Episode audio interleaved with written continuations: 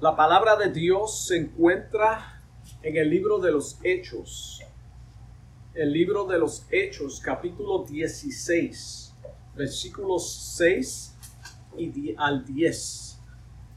Libro de los Hechos de los Apóstoles.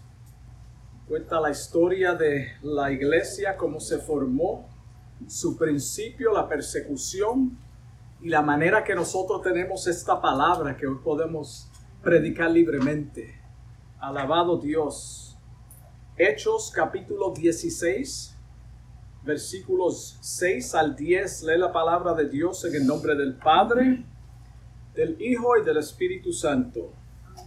Atravesando Frigia y la provincia de Galacia, les fue prohibido por el Espíritu Santo hablar la palabra en Asia y cuando llegaron a Misia, intentaron ir a Bitinia, pero el Espíritu no se los permitió.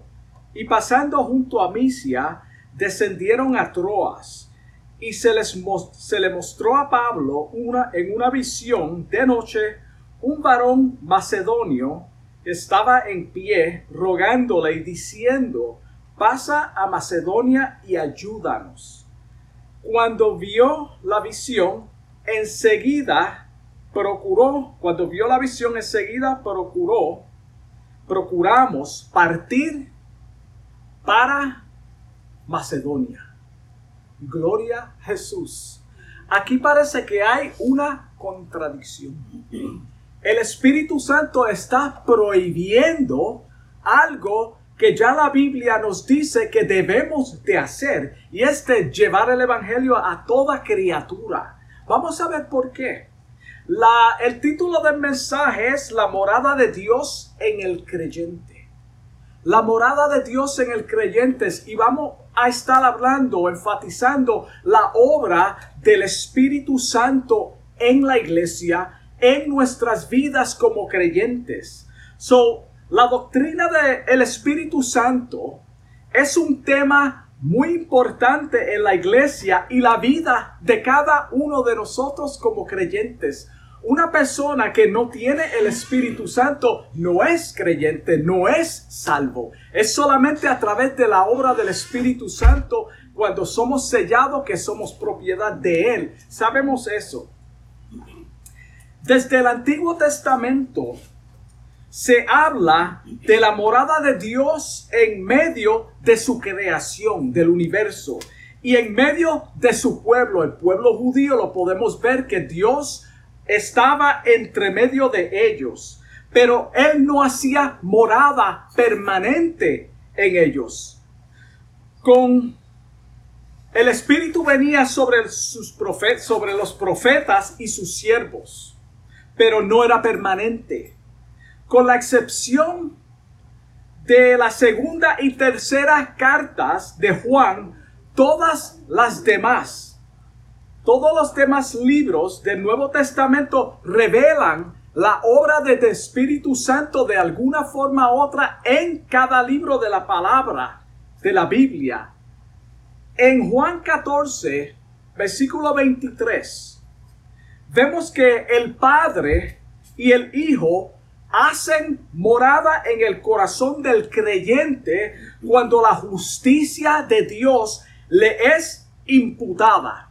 El Espíritu Santo viene a morar en el corazón del hombre. Dice el versículo, respondió Jesús y les dijo, el que me ama, y explicamos esto muchas veces, amar no es lo que nosotros pensamos, es lo que mucha gente dice, yo amo a Dios. Mi palabra guardará y mi Padre le amará y vendremos a él y haremos morada en él. Si te das cuenta, está hablando haremos, iremos y hacemos morada en él. So está hablando en plural, no en singular. So el Espíritu Santo está presente y estaba presente desde el principio. El Espíritu Santo es la persona ejecutiva de la deidad, el cual opera en las esferas tanto moral como físicas. Y eso es importante entenderlo. En Génesis capítulo 1, versículo 2, vemos que el Espíritu Santo de Dios ya estaba en el mundo. Ya estaba en el mundo. Dice el versículo que Él se movía sobre la faz o sobre el abismo de las aguas. So ya le estaba antes de Dios crear todo lo que vemos y disfrutamos en esta hora. Él es omnipresente. Él es omnipresente. Salmo 139, versículo 7 dice, ahí lo verifica, ¿a dónde me iré de tu presencia o de tu espíritu? ¿Y a dónde huiré de tu presencia? Si subiera a los cielos, allí estás tú. Si en el Señor hiciera mi estrado, he ahí estás tú. Tomar, si tomare las alas del alba y habitare en el extremo del mar, aún allí me guiará tu mano, me encontrarás. Me, me asirá tu diestra. Si dijere, ciertamente las tinieblas me encubrirán. Me voy a esconder donde nadie me vea. Aún la, aún la noche resplandecerá alrededor de mí. La luz del Evangelio te alcanzará donde quiera que tú te metas. El Espíritu Santo todo lo revela. Aún las tinieblas no encubrirán de ti y la noche resplandecerá como el día. Lo mismo te son las tinieblas que la luz. En otras palabras, no hay lugar donde el hombre se pueda esconder. Que la presencia de Dios no lo pueda alcanzar. En Juan capítulo 16, versículo 13, dice que el Espíritu no hablará de sí mismo. El Espíritu no hablará de sí mismo. Por eso los siervos de Dios tienen que hablar bajo la unción de quién? Del Espíritu Santo, porque el Espíritu Santo no habla de sí mismo. Y si Él no habla de sí mismo, yo tengo que predicar lo que el Espíritu me diga, lo cual es la palabra de Dios no adulterada. Sino que hablará todo lo que oyere. Todo lo que oyere y os hará saber todas las cosas que habrán de venir. Wow. La obra del Espíritu Santo en la vida del creyente. Mira la manifestación.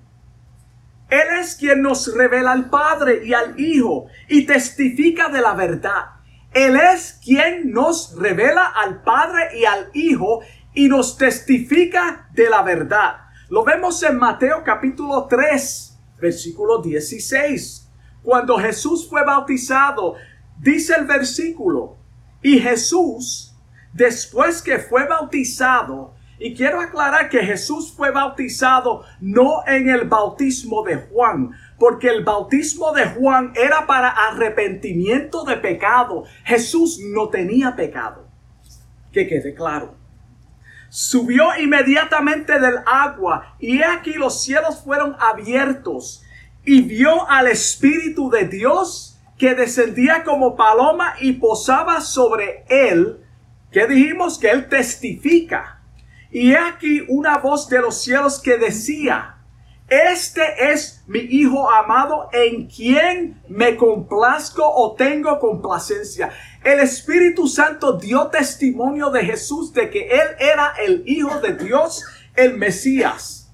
Mira cómo dice Romanos capítulo 8, versículo 16.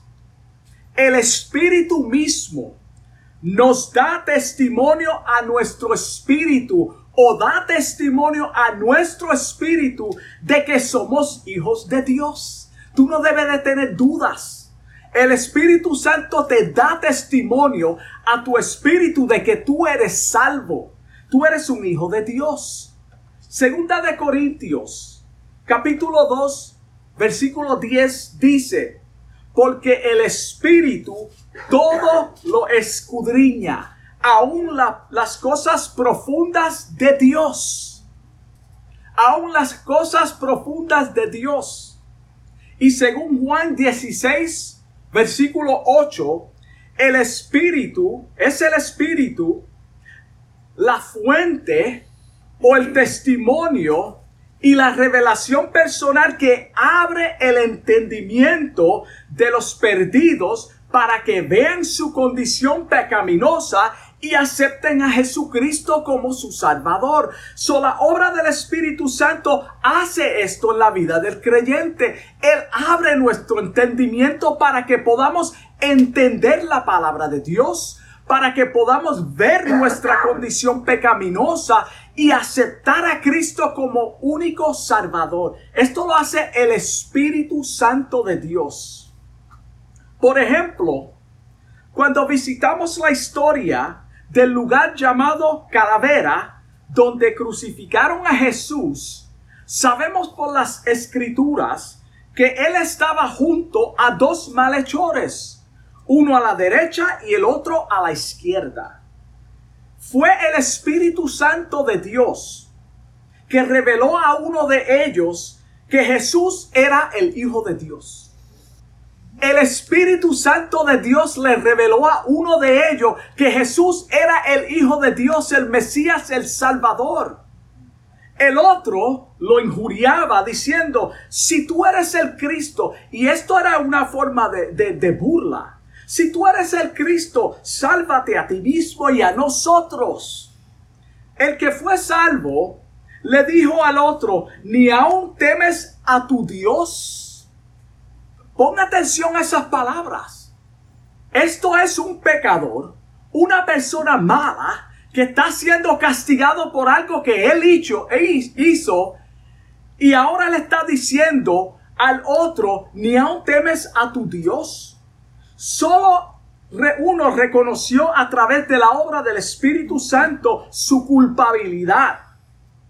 Y le dijo Jesús, mira cómo dijo Jesús, Acuérdate cuando Jesús le dijo, él le dijo a Jesús, pero acuérdate de mí cuando estés en tu reino.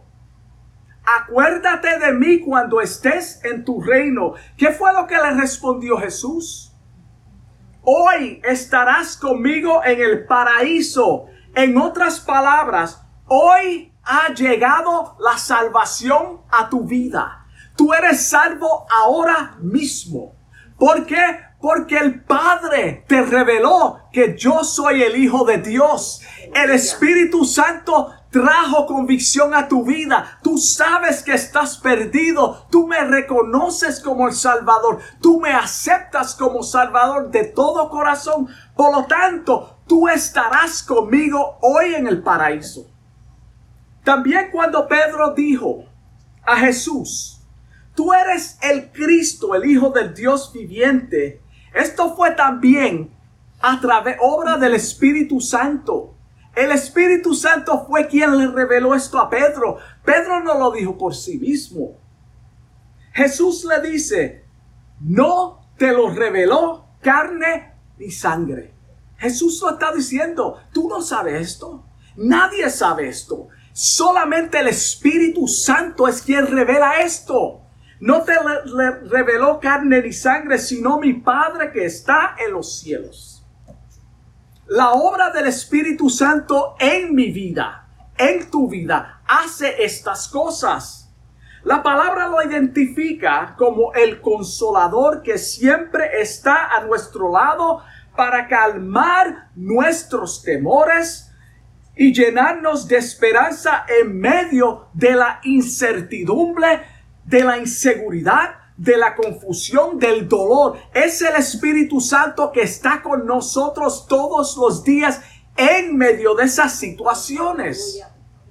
Él es quien nos conduce por el camino de santidad para alcanzar la madurez espiritual.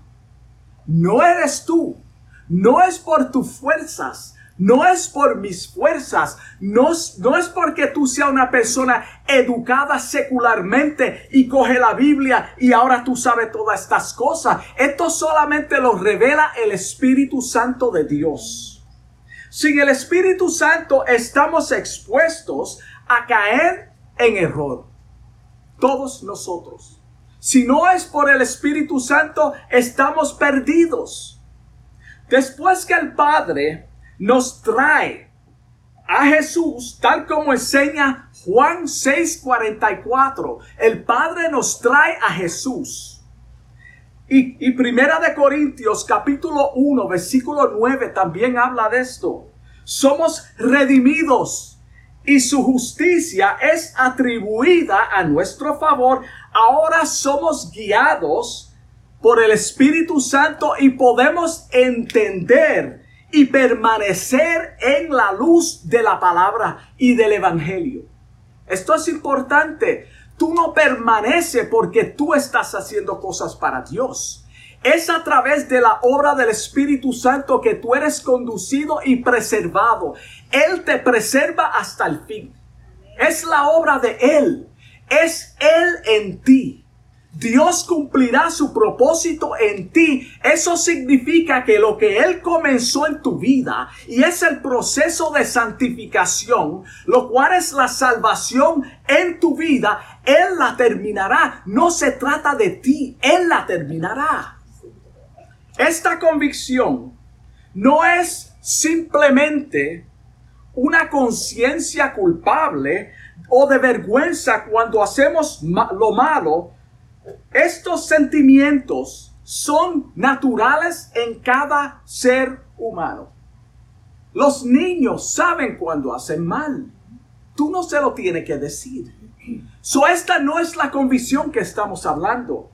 Y los animales, tú te das cuenta cuando hacen algo travieso también, se esconden.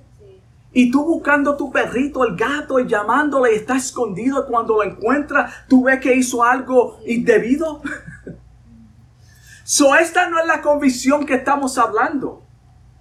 Esta no es la verdadera convicción salvífica. Tampoco es una sensación en medio de un castigo cuando predicamos un mensaje sobre el infierno. Esto no es lo que estamos diciendo. Tampoco es eso. Eh, no es una convicción, no es que yo me pare aquí y predique un mensaje del infierno y la gente vengan y se arrepientan porque les metí miedo a través del el mensaje. Eso no es la convicción que estamos hablando. La verdadera convicción o la verdadera persuasión es diferente. No es solo conocimiento de lo correcto y lo incorrecto no es tan solo hacer una profesión de fe y aparentar o aprender que la paga del pecado es muerte. Eso lo sabe todo el mundo. La mayoría de las personas están al tanto de las consecuencias del pecado y saben que la fornicación, el adulterio, la mentira y muchas otras cosas más. Es en contra de lo establecido por Dios. La mayoría de las personas saben esto, lo conocen. Entonces, ¿cuál es la verdadera persuasión que produce un cambio interno? Si no es estas cosas, ¿qué es? Es cuando Dios imparte vida eterna en ti a través de un nuevo nacimiento.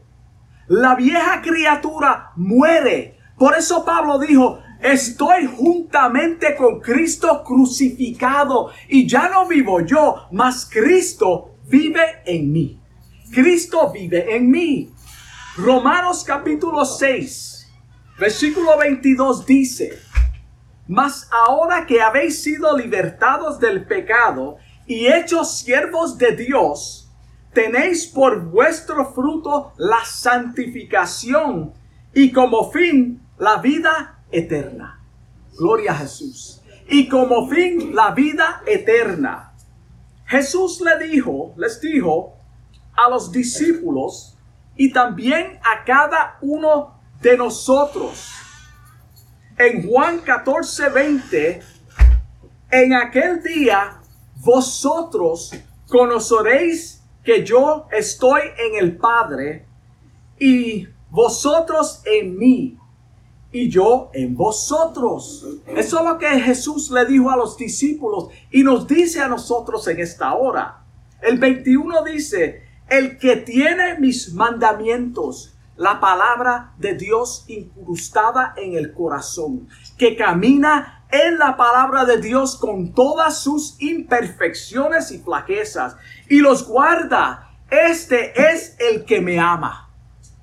Mira la diferencia de decir yo amo a Dios cuando Jesús mismo está diciendo el que camina en obediencia a mi palabra, ese es el que me ama y el que me ama será amado por mi Padre. Wow. Vamos a detenernos ahí. El que me ama será amado. Quiere decir que no lo es.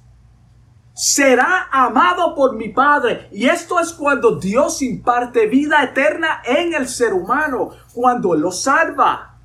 Y yo le amaré y me manifestaré a él. Si dice me manifestaré a él, es porque no lo conoce, no es manifiesto.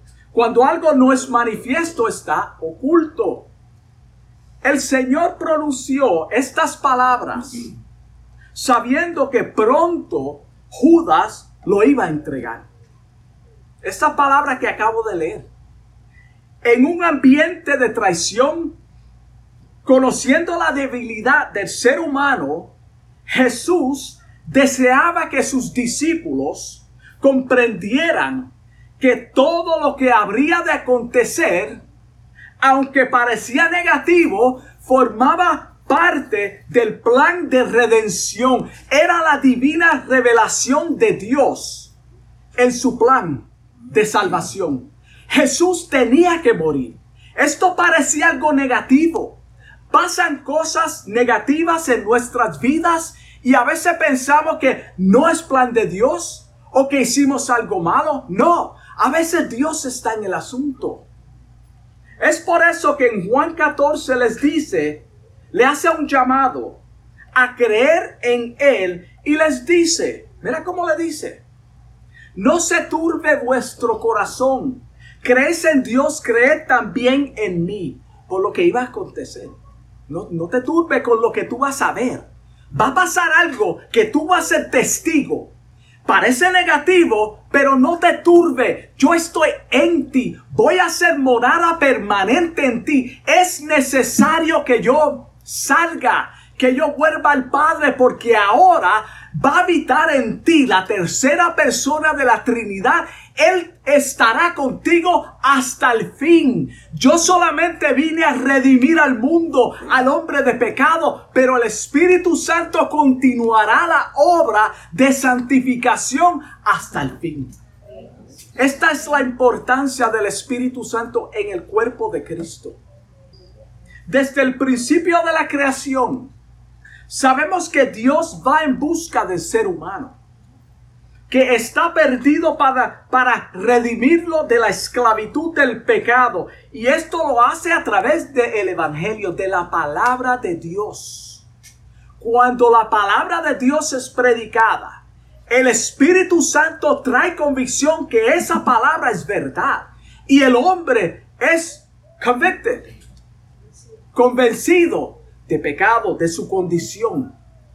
Te preguntas, ¿Qué tiene todo esto que ver con todo esto que explicamos con los versículos de apertura? ¿Qué tiene todo esto que ver con los versículos de apertura? Que los que han sido sellados por el Espíritu Santo somos guiados todos los días por la tercera persona de la Trinidad todos los días mi vida es guiada por Él. Eso es lo que tiene que ver todo con esto. Él nos avisa de peligro.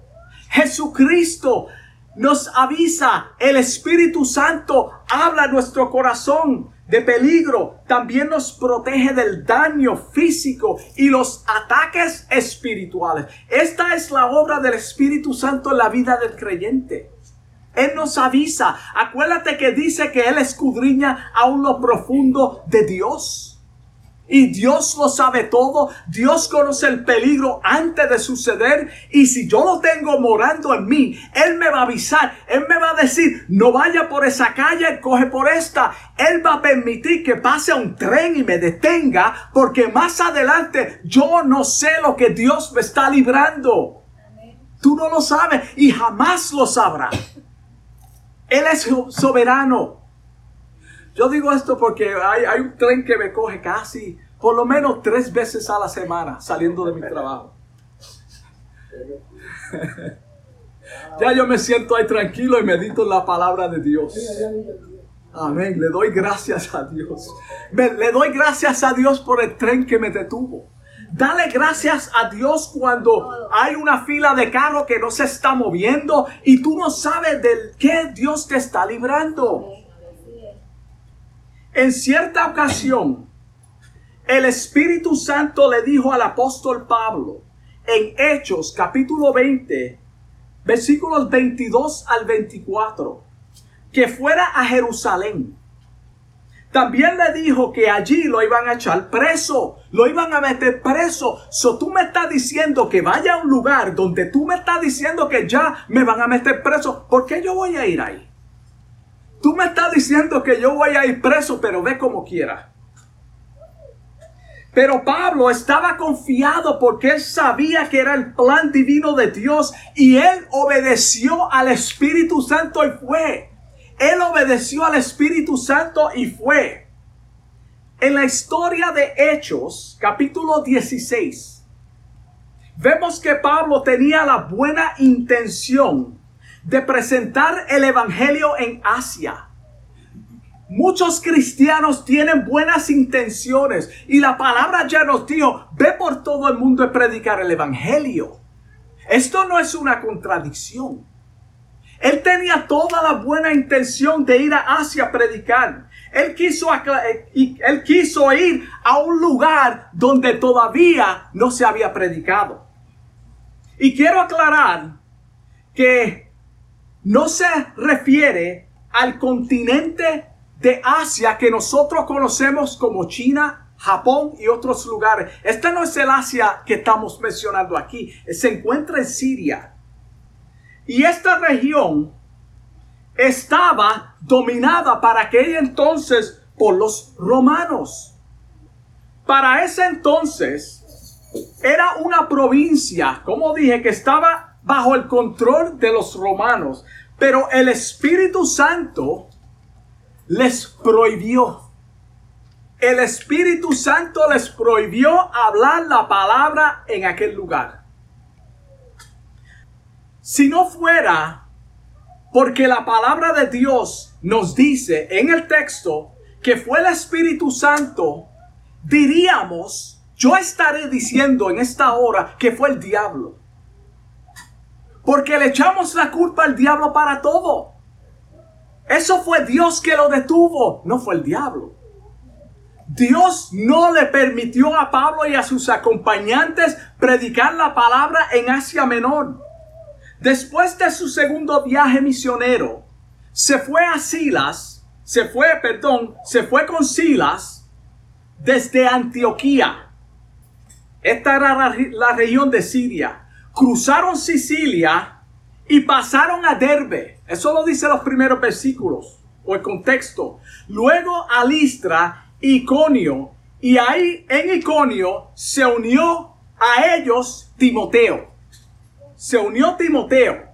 ahora tú tienes este grupo, incluyendo a Pablo, cuatro personas, cuatro misioneros, con la buena intención de predicar el Evangelio en Asia y visitaron las iglesias que fueron establecidas en su primer viaje. Acuérdate que Pablo era un misionero. No era una persona que decía de título yo soy misionero, pero vive en un lugar y nunca salió de ese lugar. Él era un misionero. Él estableció iglesias, fundó iglesias. Lo que nosotros tenemos hoy como el Evangelio fue a través de él y lo vamos a ver. So él visitó estas iglesias, pero quería ir a este lugar de camino. En esta región estaba Frigia y Galacia. Al este se encontraba Asia Menor. Y estos quisieron ir a Asia Menor, pero el Espíritu Santo se los prohibió. Entonces dijeron, se dirigieron, perdón, a Misia, lo cual queda al norte. Desde ahí, dice el versículo 7, escucha esto, esto es muy importante. Dice que intentaron. No era por falta de, ánimo. Ellos intentaron. Cuando tú tienes un buen deseo de hacer algo, tú lo intentas. Ellos trataron de predicar. Ellos intentaron ir a Britinia para predicar el Evangelio. So tenían todo en un acuerdo. Vamos a predicar. Pero tampoco, tampoco se les permitió. Tampoco se les permitió. Luego partieron a Troas. En Troas ellos se tuvieron que detener. Troas queda en un, lugar marítimo que queda cerca de Europa y ahí Dios los detuvo. Es un momento de cela. Es un momento de quietud en la vida de Pablo y sus acompañantes. Y así pasa con nosotros. A veces Dios nos detiene. Tenemos todas las buenas intenciones, pero el Espíritu Santo dice, no, detente, para. Si miras en un mapa, Troas queda cerca de Europa. En tu Biblia posiblemente la parte de atrás lo encuentras. Dios le estaba sacando, los estaba sacando de Asia Menor. Todavía no era el tiempo. Acuérdate, desde el principio de la conversión de Pablo, del apóstol Pablo, el Señor le dijo que, que él iba a ser apóstol de quién? ¿De los judíos? No, de los gentiles. ¿Qué es lo que había en Europa? Gentiles. Dios cumple su propósito, Dios no se equivoca. Dios no se equivoca, Dios no se equivoca. Él sabe tu corazón, Él sabe lo que tú, estás pensando y Él quiere detenerte posiblemente. El Señor tuvo que revelar a Pablo su voluntad en una visión de noche. Pablo estaba confundido tal vez. Ellos no sabían cuál era la voluntad de Dios. Solamente sabían que iban a predicar la palabra donde quiera que se paraban. Y esto es lo que Dios quería. Pero en esta, en esta ocasión específica, Dios los detuvo. Y Dios le mostró dónde tenían que ir. El Espíritu Santo nos revela. El Espíritu Santo nos guía. Él te dice por dónde tienes que coger, a dónde tiene que ir. Y esta es la obra de Dios en Pablo cuando está siendo dirigido. No era casualidad. No era casualidad que se detuvieron en este puerto marítimo. Era Dios. Dios quería revelar su voluntad a estos misioneros. En su visión, Pablo vio un varón macedonio que estaba en pie. Dios lo estaba llamando hacia el lugar correcto, rogándole y diciendo, pasa a Macedonia y ayúdanos, tráenos el Evangelio. El Señor estaba diciendo, aquí es que tú tienes que ir, soy yo. Pasa a Macedonia y ayúdanos. ¿Ayúdanos a qué? a conocer a Dios, a conocer la voluntad de Dios, a conocer el plan de salvación. Tú eres el misionero, tú estás encomendado por Dios. Y el Espíritu Santo ahora te dice en una visión, pasa a Macedonia y ayúdanos a conocer la verdad del Evangelio para que podamos ser salvos. Europa fue evangelizado. Inmediatamente se dieron cuenta que Dios a través de su espíritu les instruyó que cruzaran el mar Ego para que anunciaran el Evangelio en Europa. Mira qué simple. Era plan de Dios. Dios lo estaba moviendo, Dios lo estaba canalizando, Dios estaba cerrando puertas en Asia Menor en ese tiempo porque tenía un plan y un propósito para los gentiles en Europa. No es porque el Señor no quería que se expandiera el, el Evangelio. Esta no es la razón. No es porque Dios no le importaba a esa gente. sino que no era el tiempo de Dios todavía. Todavía no era el tiempo de Dios para ellos recibir a Pablo. Y muchos piensan que el llamado era para Pedro, porque Pedro se concentró en los judíos. Sabemos esto porque en su tercer viaje misionero había llegado Pablo, había llegado el tiempo de Dios para que él predicara el evangelio en Asia. So llegó a Asia, pero Dios lo detuvo y lo llevó a Europa primero. Lo puedes leer en Hechos 19, versículo 10 y el versículo 22. Todo está en la palabra de Dios. Dios no se contradice. Yo sí me contradigo, pero Dios no. Dios no. Es importante obedecer la voz del Espíritu Santo en tu vida. Es importante entender que Dios es quien nos conduce. Él nos habla cuando nos dirige. Él nos dirige. Hermano, es, esto es increíble. Hay cosas que nosotros no entendemos. Job lo dijo. Truena Dios maravillosamente con su voz. Él hace cosas grandes y maravillosas que nosotros no comprendemos o no entendemos. ¿Quién entiende la mente de Dios?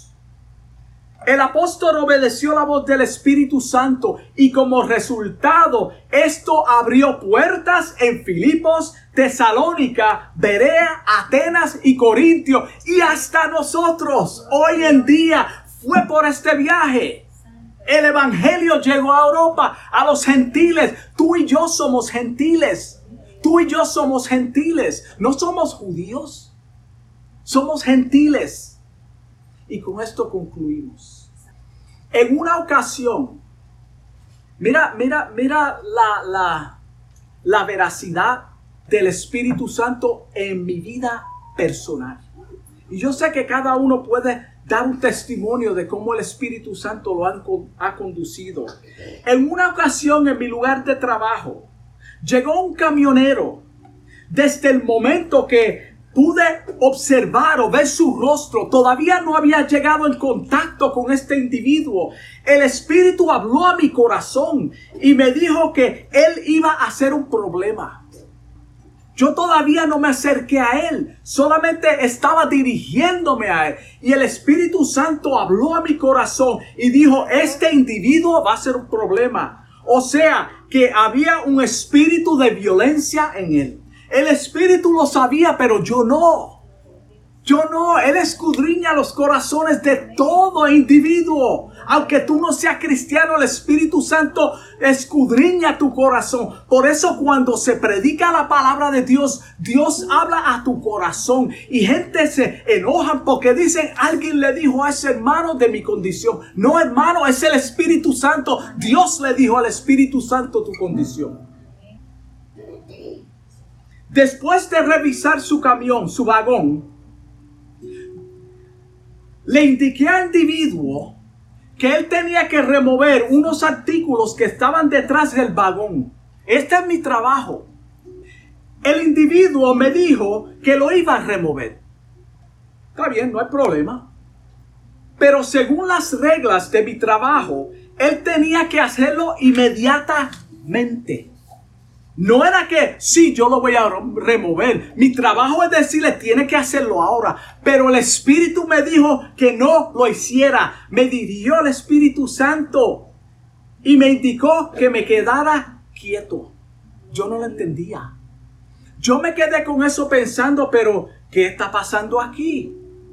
Al poco tiempo pude observar dos patrullas de policía que se se entraron en las facilidades de la compañía con mucha urgencia, iban en mandado en la compañía. Después me enteré que el individuo se había involucrado en un altercado con otro camionero. Mira lo que el Señor me estaba librando. Mira de lo que el Señor me estaba librando. Se cumple la escritura en Proverbios, Proverbios 20, 24, que dice, y esta es la nueva tradición, el Señor dirige nuestros pasos. Este es el punto del mensaje. Este es el punto del mensaje de la obra del Espíritu Santo en nuestras vidas. Entiéndelo. Somos dirigidos, somos guiados. Él dirige nuestros pasos. Entonces, ¿por qué tratar de, entender lo que pasa? Hermano, no. Yo no me puse a, a cambiar palabras con Dios. No. Yo obedecí al Espíritu Santo. Me quedé quieto y pude ver por qué el Señor me dijo estas palabras, por qué el Señor me detuvo. Había una razón por la cual Pablo, Silas y Timoteo fueron detenidos. Y era porque Dios quería salvarnos a nosotros. Es porque Dios quería salvar a Europa, a los gentiles, Tú y yo estamos aquí por el Evangelio que fue predicado. Dios está en control. Dios está en control de nuestras vidas. El Espíritu Santo es quien te dirige. Cuando tú sientas y escuches la voz de Dios hablando a tu corazón a través de la obra del Espíritu Santo, obedece. Obedece. Tú no entiendes, pero más adelante va a ver por qué. Gloria a Dios. Gloria a Dios. ¿Qué es lo que dice la voz del Espíritu Santo en esta hora? Que si tú no lo conoces, ya Él te habló. El Espíritu Santo habló a tu corazón. Tú no tienes ninguna excusa. Dios habló directamente a tu corazón. Él ha dicho cosas que nadie sabe, posiblemente solamente tú. Y Él te está diciendo que Él quiere llegar a tu vida, Él quiere salvarte. Es la obra del Espíritu Santo, no es el hombre. No estamos aquí para meter miedo. No, hermano, la verdadera convicción, como dije, es a través de la obra del Espíritu Santo. Vamos a orar. Amantísimo Dios. Padre Celestial, te doy gracias por esta palabra que tú me has dado, Señor, en esta hora. Te pido en el nombre de Jesús que tú toques algún corazón, alguna vida, Señor, que aún todavía no te conoce, Señor. Padre, te doy gracias por tu palabra, por tu amor, por tu misericordia, por tu bondad, Padre. Tú eres bueno, tú eres bueno, Señor. Y te doy gracias por la guianza, por la dirección del Espíritu Santo, Padre. Dios te bendiga. question